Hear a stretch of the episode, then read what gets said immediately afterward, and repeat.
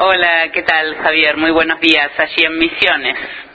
Muy buenos días, un saludo enorme eh, en este reencuentro con, todos ustedes y bueno, gustosos de poder estar contactados. Bueno, Javier, a ver, vamos a recordar una vez más que, que la reforma de 1994 de la Constitución Nacional ha incorporado el artículo 75, inciso 17, donde se reconoce eh, el derecho de los pueblos originarios en nuestro país. A mí me gustaría saber si hemos avanzado, si que seguramente qué desafíos eh, nos quedan todavía por delante. Sí, desde 1994 se ha incorporado en, el, en la Constitución Nacional, en el artículo 75 y 17, los eh, derechos y eh, que benefician, que se los reconoce como integrantes del territorio nacional a los pueblos originarios y bueno, habla de la identidad de derecho a una educación bilingüe intercultural. Eh, han aumentado los establecimientos educativos, han este, también se ha incorporado la, educación intercultural bilingüe desde el año 2006 en distintas comunidades originarias, pero aún falta que la totalidad o la mayoría de los hermanos eh, tengan acceso a, la educación primaria, más aún la secundaria y más aún la terciaria.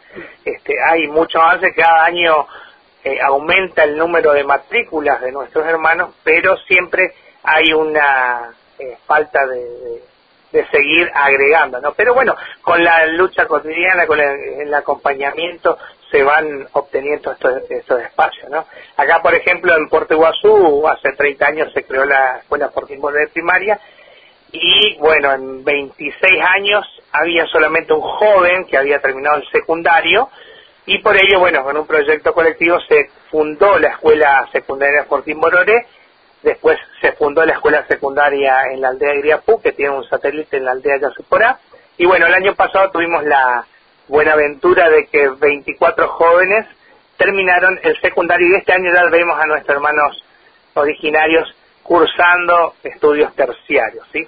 También el artículo 75 hablaba de la incorporación y reconocimiento de eh, las tierras que tradicionalmente ocupan eh, y la entrega otras aptas para el desarrollo humano. Bueno, hay una ley vigente también, la ley de la propiedad comunitaria indígena, que este, está teniendo ya muchos años y bueno, hay comunidades que han sido beneficiadas con el reconocimiento de, sus tierras y territorios originarios, pero la gran mayoría, me animo a decir que más de la mitad, ah, no han recibido este título de propiedad, ¿no? No obstante, eh, muchas de ellas ya tienen las carpetas con los relevamientos que han hecho los mismos hermanos y bueno, esperemos que en no mucho tiempo más nuestros hermanos puedan tener los títulos de propiedades para que puedan estar en, con paz y tranquilidad en sus territorios que milenariamente han pisado, recorrido, ocupado y convivido en comunidad.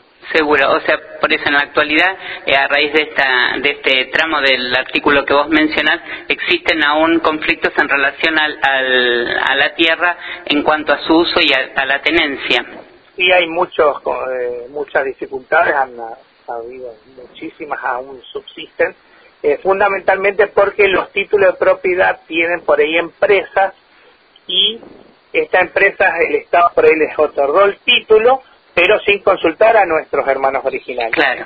La incorporación de ellos o su visibilización aparece recién en el año 1994 en la Constitución, así que este una cuestión que tiene su historia previa y bueno, hay que ir solucionándola siempre con acuerdos, con diálogos, con una manera pacífica para poder lograr este, una comunión entre los habitantes originarios y los que posteriormente poblado en territorio nacional, ¿no? Perfecto.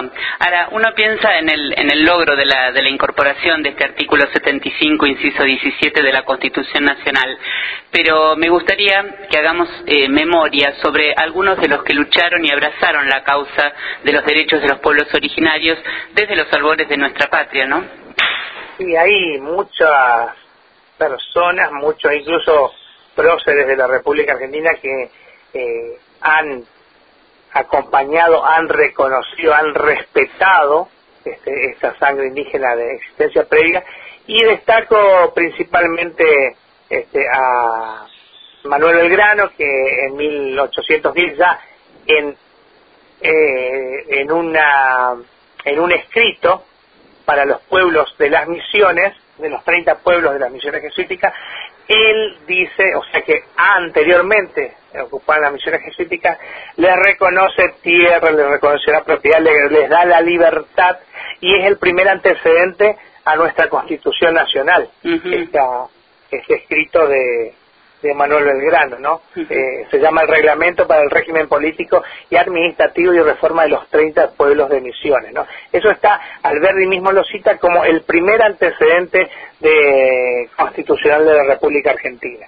Eh, también sabemos que, por ejemplo, José San Martín ha eh, estado en campañas, ha llevado a guaraníes en, en el cruce de los Andes y bueno, hay también una investigación de que posiblemente sea hijo de, una originaria guaraní, José de San Martín. Sí, sí. Después, bueno, acá lo tenemos a Andrés Guasurarí, que, bueno, en Misiones se lo ve que gracias a él el territorio misionero pertenece hoy a la República Argentina eh, gracias a, su, a sus intervenciones, ¿no? Eh, lo tenemos acá también a eh, Ignacio Aviarú, Nicolás Ñenguirú, que batallaron en Bororé contra los em, avances brasileños, lusos, que nosotros lo vemos y bueno, tiene que mucho que ver con la historia de la República Argentina, la presencia de eh, un indígena en las Islas Malvinas, Pablo Areguatí, que estuvo previo al gobernador Luis Bernet. Bueno, él fue un guaraní que estuvo gobernador de las Malvinas y también hace, este, su presencia hace a la soberanía nacional, ¿no? O sea, distintas presencias, distintos este, actuares, distinta predisposición para eh, mantener esta identidad, ser una gran familia originaria y bueno, y en la defensa de lo que es propiamente territorio propio, ¿no? Claro, yo pensaba recién en cuanto que te hacía la primera pregunta en cuanto a los desafíos que tenemos por delante, ¿no? Y pensaba en este tema de la educación, porque todo esto que vos eh, me, estás contando, que poco a veces cuando se les enseña a los chicos eh, sobre la realidad de los pueblos originarios, que poco se habla de, esto, y me parece que todavía no no estamos eh, dan, poniendo a luz todo, todo esto que vos nos estás contando. Sí, eh, hay una historia oficial claro. y en sus antecedentes y bueno, la que hemos estudiado nos han, nos han enseñado nosotros en las escuelas y bueno, que omite todo este, omite todos estos hechos que han sucedido porque la mirada ha sido mirando hacia Europa, mirando desde la conquista, este, de la europeización del país, entonces eh, muchos protagonistas han sido ignorados, ¿no? Así que es importante, también es importante para nosotros, para los que estamos en las escuelas de pueblo originarios, eh, fomentar que las demás instituciones educativas tengan conocimiento de esta parte de la historia, ¿sí? Porque es nuestra misión también promover el conocimiento, divulgar, hacer conocer para que por lo menos haya ámbitos de reflexión a estas realidades que no han sido desarrolladas en, en, las matrículas escolares, en los currículos, ¿no? Entonces, nosotros lo que agregamos es lo siguiente, que ya desde los institutos de formación docente haya incorporado, haya, que esté presente este revisionismo histórico para poder este, hacer conocer al resto de población esa historia que muchas veces no aparece en los libros, no aparece en los periódicos y hay que buscar otros espacios de difusión para que se conozcan, ¿no? Como bueno, es importante este, esta tarea, ¿no? Como dice la canción, si la historia la escriben los, los que ganan, seguramente hay otra historia. Sí, el gran desafío, es verdad. Bueno, no, nos metemos en tu tema específico, que es la, la educación y ustedes han hecho un, gran trabajo allí en Misiones y lo continúan haciendo junto a otros eh, maestros. Sea que sí me gustaría que podamos hacer un pequeño resumen eh, de los logros y de los sueños que todavía aún quedan por lograr. Bueno, la verdad que estamos este, muy felices, digamos, siempre con desafíos, no del todo porque hay metas para lograr, pero bueno, desde el año en el año 1977 un cacique de Fracram, Antonio Martínez, solicitó a las autoridades de, de la provincia que en las comunidades se incorpore esta educación sistemática este, tradicional que tenía el mundo de los blancos. Esto para dar herramientas en, la, en el interactuar con la sociedad externa. Bueno, esa petición eh, dio positivamente luz en el año 1984 con la creación de las escuelas en las comunidades de Perutí y de Fracrán justamente, acá en Portuguazú, en Fortín Borrell en 1986, y bueno, hoy día tenemos eh, 49 escuelas primarias, ¿sí? tenemos 6 escuelas secundarias y también jóvenes que están eh, estudiando en institutos eh, terciarios, así que han habido logros y avances en el tema de que puedan incorporarse al sistema, por supuesto que esto pausadamente, con mucha insistencia, acompañamientos, pero bueno, tenemos esperanza y expectativas de que, expectativas de que los jóvenes que hoy están estudiando hoy, el día de mañana puedan brindar a sus comunidades servicios, ayuda en distintos aspectos, ¿no? En, las cuestiones sanitarias, en las cuestiones educativas, en cuestiones este, por ahí leje, política, legislativa, en abogacía, o sea, se está armando un, una generación que de a poquito va teniendo presencia y protagonismo y se va afianzando.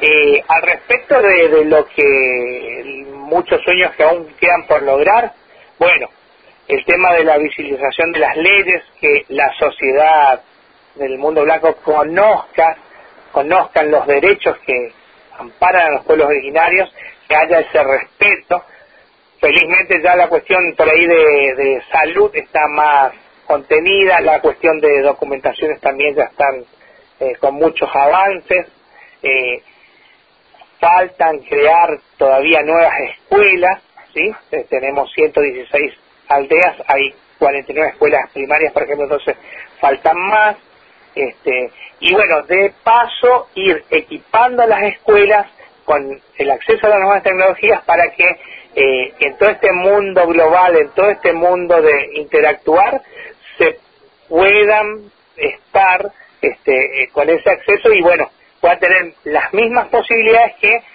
los niños jóvenes de otros institutos educativos o de otras escuelas. ¿sí?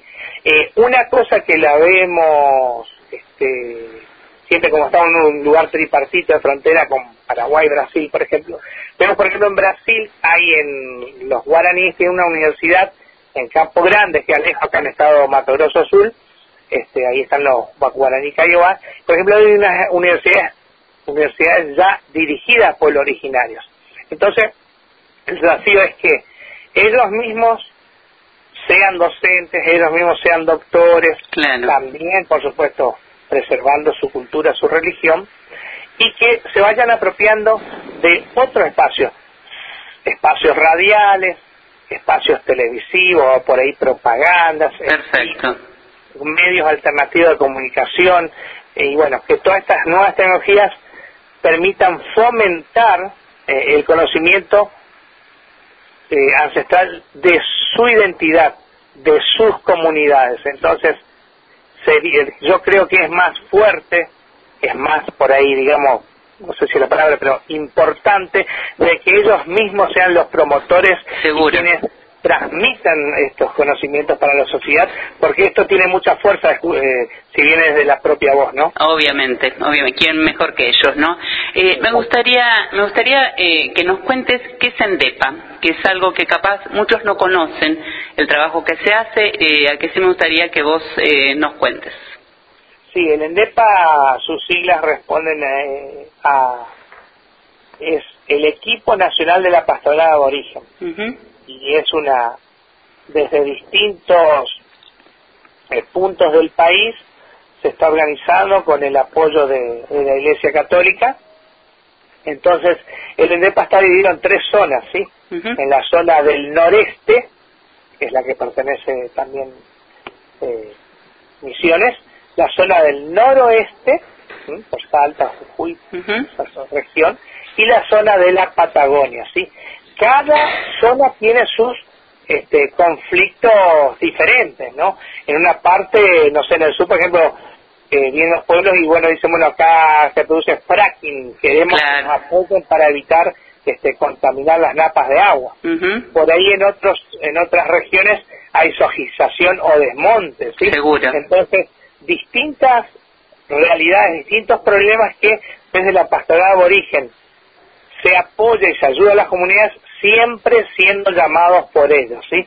No incursionando porque sí en las comunidades, sino que las comunidades solicitan el acompañamiento y servicio, entonces se les da un apoyo para poder este generar documentos, reclamos, maneras de, gestionar y, bueno, hacer presencia eh, en, este apoyo a nuestros pueblos originarios, ¿no? El ENDEPA recuerdo que tuvo mucha incidencia y participación justamente en ese artículo 75, inciso 17 de la Constitución Nacional del año 1994 porque tuvo presencia así como los hermanos originarios de todos los pueblos de, que habitan la República Argentina. Perfecto. Bueno, y hablando de, pastoral aborigen, eh, me vienen, uno lo conocí por vos, otro ya lo conocía, que es eh, dos sacerdotes, el padre Joaquín, que conocía, pero no el padre Domingo, a que sí me gustaría que brevemente nos, nos cuente sobre el compromiso que ellos han tenido respecto a los pueblos originarios. El padre Domingo y el obispo Joaquín Piña han sido personas eh, muy respetuosas este, con nuestros hermanos originarios, en épocas en las que la interculturalidad era una palabra desconocida. La interculturalidad es la relación con, con el otro, con otro pueblo, respetando y enriqueciéndose mutuamente ambos pueblos o ambas personas o ambas sociedades que interactúan, ¿no? Eh, el padre Joaquín Piña siempre dio mucho apoyo, dio mucho oído a los hermanos guaraníes y siempre estuvo presente eh, en las comunidades, ¿no? En, el Padre Domingo, este Domingo Gasset, eh, es acá en Puerto Iguazú una figura relevante, ya que ha creado eh, varias parroquias, ha estado presente este, incluso en la eh, digamos, imagen en la, en la Virgen que acá se respeta en Puerto Iguazú, que es Santa María del Iguazú, eh, tuvo ahí hay una historia en la que él soñó y este, se recibió por sueños, algo que creen los guaraníes muchísimo, de que el más, que los dioses a través de los sueños nos transmiten los mensajes para saber cómo debemos actuar o cómo debemos resolver situaciones. Este, entonces el Padre Domingo tuvo esa presencia de ser un, sacerdote siempre creador, siempre eh, movilizado, siempre a la escucha de las personas. Entonces, eh, con su ejemplo de vida, eh, ha estado presente en Puerto Iguazú y bueno, todos los queremos mucho a, a, los dos sacerdotes. Piña, que está en, la Catedral de Iguazú, y bueno, y al Padre Domingo. Domingo que no hace mucho también se fue esta vía terreno, ¿no? Perfecto. Pero bueno, dejando huella, que eso es a veces lo más importante también. Porque, porque, pueden este, generar contagio, ¿no? obviamente. Dejar huellas y tratar de contagiar me parece que es muy importante. Es muy importante. Fundamentalmente en las cosas buenas, por supuesto, ¿no? Seguro. Bueno, nos quedan unos dos minutitos finales y me gustaría, no puedo cerrar esta entrevista si no hablamos de la página eh, Crónicas de las Tierras Sin Mal y de tu libro. Es un libro que todos podemos acceder para conocer esto que, que vos nos estás contando brevemente, pero ahí podemos ahondar un poquito más. Contanos.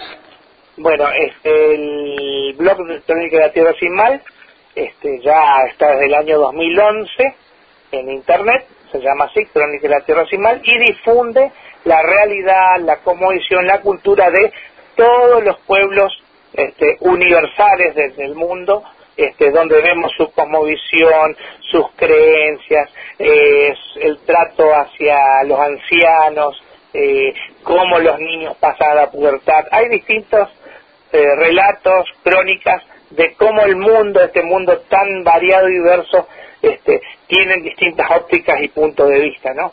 Este, nosotros el año pasado hemos presentado en la escuela el primer libro Guaraní español eh, llamado eh, Cherecoaya Superá, mi comunidad ya superada, donde los niños de la escuela eh, intercultural bilingüe 941 ya superá escriben en la lengua ambuyaya, en la lengua castellana y grafican la realidad comunitaria, ¿sí? plantar maíz, y a recolectar miel, eh, los nombres de los árboles, las plantas medicinales, distintas eh, elementos que hacen la identidad cultural propia.